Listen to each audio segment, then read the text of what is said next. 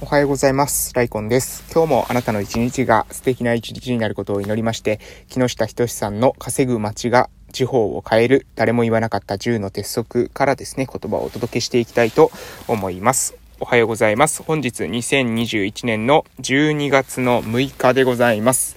えー、ね、12月の、えー、何ですかね、月曜日は、えー、初めての月曜日になりますね。12月は1日は、えー、水曜日からスタートしましたので、12月に入って初めての月曜日ということで、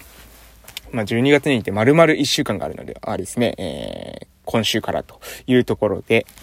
うん、あの、12月もね、頑張って参りましょう。えー、もう今年ですね、1年間、あと1、えー、今年1年間じゃない、今年もあと1ヶ月となりました。えー、私はですね、去年ちょうど、え、12月の25日、ちょうどクリスマスの日にですね、え、最後の、え、病院での業務っていうのを終えたっていうことがありますので、この12月というのはね、まあ特別な、うん、えー、月だなと自分の人生を振り返って、えー、思っております。まあ、まだまだ、えー、短い人生ですけれども、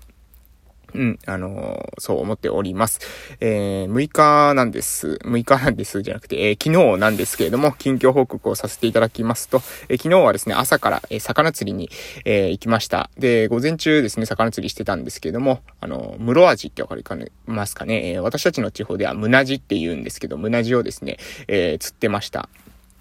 昨日はですね、前にも一回私魚釣り行って、今回で2回目なんですね。あの、船釣り、えー、連れて行ってもらうのは、えー、奄美大島に帰ってきてから、えー、船釣りに行くのは2回目なんですけども、1回目の方がですね、夏の方が、えー、たくさん量はね、釣れて、昨日はですね、あの、そんなにたくさんは釣れなかったんですけども、でも大きさはですね、この時期の方が、えー、大きい。えー、ので、なんだろうな、あの、楽しく、うん、釣ることができました。ただね、まあ、私からすると、うん、やっぱりたくさん釣れた方が楽しいですね。なので、またたくさん釣れるシーズンに行こうかなと思って、うん。まあ、えっ、ー、と、また行けるタイミングがあったら、魚釣り連れて行ってもらおうかなと思いつつ、うん、私はどちらかというと、えー、一個一個が大きいものより、えー、ちっちゃくてもですね、ずっと、えー、入れ食いで釣れる方が、えー、楽しいので、うん、あのー、そういうタイミングを狙おうかなというふうに思っております。はい。えー、で、昨日はそんな感じで、で、えー、まあ大体そんな感じですね。日曜日なので特段ありませんでした。で、夕方になってから、昨日はですね、SG 原宿のミーティングの予定だったんですけど、ちょっとあの、ミーティングがね、あの、都合が、あの、なかなか調整ができなく、えー、なってしまったということで、えー、延期になりました。いつになるのかな？わかんないですけども、まあ、延期って言ってもね、そんなに SG 原宿、えー、いっぱいいっぱい話すことってないんですよね。もうかなり仕組み化できてるので、うん、もうあの、あとは大体ですね、みんなが通常の業務をこなして、え、もらったら、もうあとは私が、え、更新するっていうだけなので、まあ、コツコツ淡々とですね、やっていこうかなと思います。えー、来年の1月あたりですね、2022年の1月あたりに大きなプロモーションというか、えー、そこ、まあ、何ですか、イベントじゃないですけれども、えー、そこで大きな、え動きがあるので、そこを、活かしつつですね、やっぱり僕は、えー、目標行ったらですね、達成したい人間なので、まだ、えっ、ー、と、チャンネル登録者数、えー、4100人ぐらいしかいないんですけれども、こっからね、1万人、1万人に行きたいんですよ。うん、1万人を目指しております。まあ、いずれは行くと思いますよ。それは1年後とかだったら1万人行ってると思うんですが、1、2年後に1万人行くんじゃなくてね、4月に1万人行きたいっていうふうに、個人的にはね、思ってて、まあ、できる限りのですね、あの手この手をね、使って、えー、1万人人到達目指そうと思っております。まあ、た、ただね、まあ、ただ、その、目、手段の目的化が起きてしまって、もう1万人行ったけど、なんか、うぞう無造の人たちで、えコメント欄が大荒れするみたいな感じじゃ、これは、それは意味ないので、まあ、私たちの、なんですかね、えー、目指している1万人の人たち、今の、まあ、今のその4000人の顧客っていうのを拡大した1万人ですね。えー、なんですかね、あの、薄めて1万人にしても意味ないので、薄めるっていうのは要するにそんなに興味ないけれども、とりあえず登録する人だけを増やすっていうのはじゃあちょっと微妙だと思うので、え、そうじゃなくて今の、まあ、固有さは保ったまま、まあ、結構コメント欄見ていただけるとわかるんですけども、まあ、かなり専門的なですね、リハビリに対する内容が S リハ塾の、え、動画のコメント欄ではですね、溢れておって、私たちもですね、え、たまにですね、もう苦笑いするしか、えー、できないというか、あもう逃げるようなコメントでですね、あのをしている時もあるんですけど、まあ、できる限りね、対応させていただきたいなと、えー、真摯にね、答えさせていただきたいなとは、えー、思っております。はい、そんな感じで、えー、やるべきことはですね、淡々とやりながら、えー、ただ、あまり無理はせず、無理しすぎるとね、続かないので、無理を、無理をせず、うん、継続をするということをやっていこうかなと思っております。そして12月は、えー、なんといってもですね、私の、え、父の実家のですね、改装をして、えー、いきますので、その工事っていうのが一段落ついたらね、そこで、を使って、そこを有効活用して、え今後のね、え地域の中での、まあ、新たな、え居場所、まあね、ね、あの、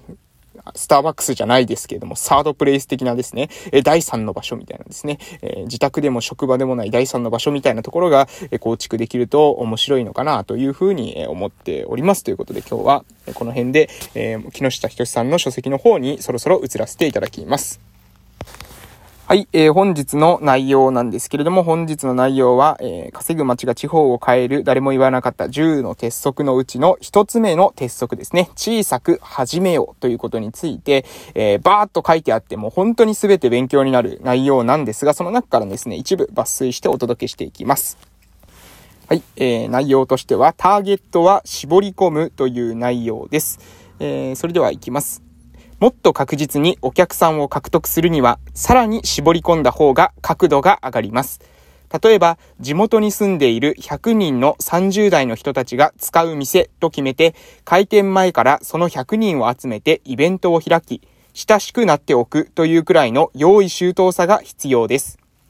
ところが、街づくりにおいては、往々にしてコンセプトの中途半端な店や施設が生まれることがあります。地元の人にコミュニケーションの場を提供する、などと標榜したものがその典型です。これは何も言っていないのに等しい。起案者に利用者の明確なイメージがない施設は誰も寄りつかない。結局、オープン当初から観光鳥が鳴き、やがてひっそりと閉鎖されてしまいます。重要なのは強烈な個性。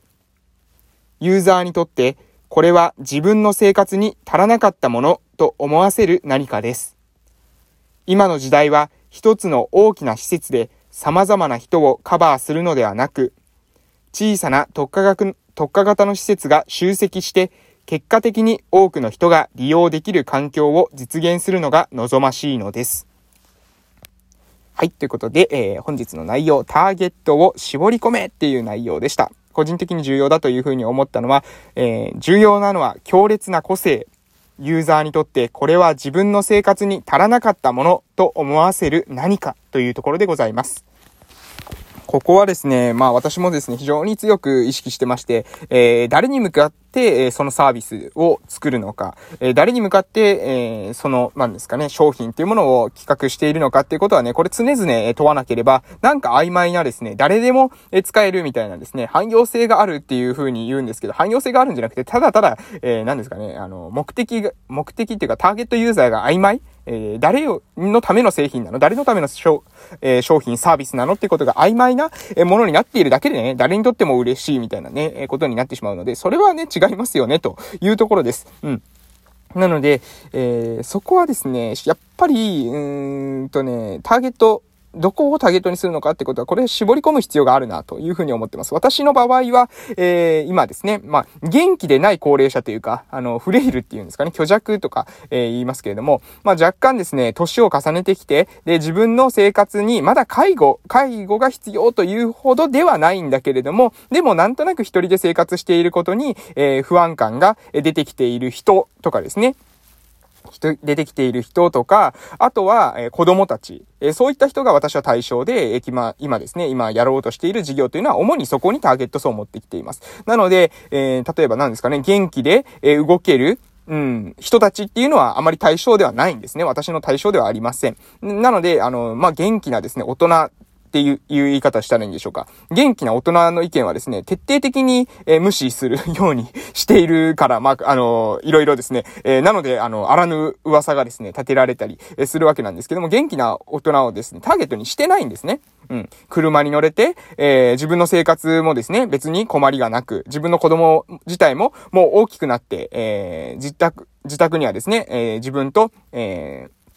妻とか、えそういった人をですね、対象として考えてないんですね。なので、えー、小、えー、あとは、えここで生活しようかななんて思いながら、えそこになんか新しい場所に、え別荘を買ってですね、え村に住んでいるけれども、その別荘に、え移る、え計画をですね、え水面下で着々と、え立てているみたいな人を対象にしてないんですね。で、そういった人を対象にしてないので、そういった人からですね、え、なんで、そこの、そこに向けてばっかりの嬉しいサービスじゃないか、俺たちにとってってかって言われてもですね、そんなことね、知ったこっちゃないんです。えー、その人たちは狙ってないっていう話なんですね。うん。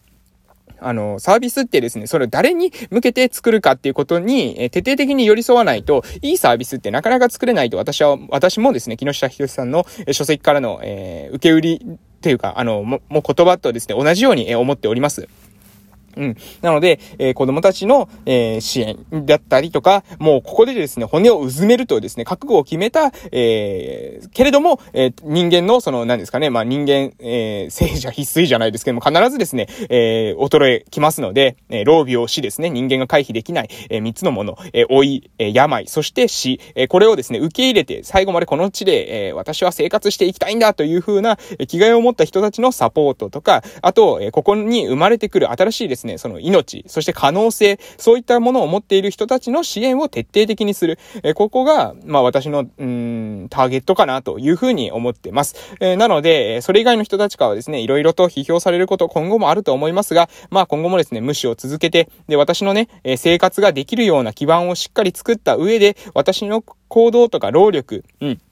え余分なですね、お金っていうのは、えー、全てですね、そういった、えー、私たちの村で最後まで覚悟を決めている人、そして、えー、私たちの村で、えー、生まれてくる新たな可能性、えー、ね、私たちの村を将来に担ってくれる、そういった可能性にどんどんどんどん投資していこうかなというふうに私は個人的に考えております。ということで、ターゲットを絞ってですね、小さく始めようっていうのがですね、まず一つ目の、えー、木下仁さんの鉄則でございました。私もね、しっかりと学んで、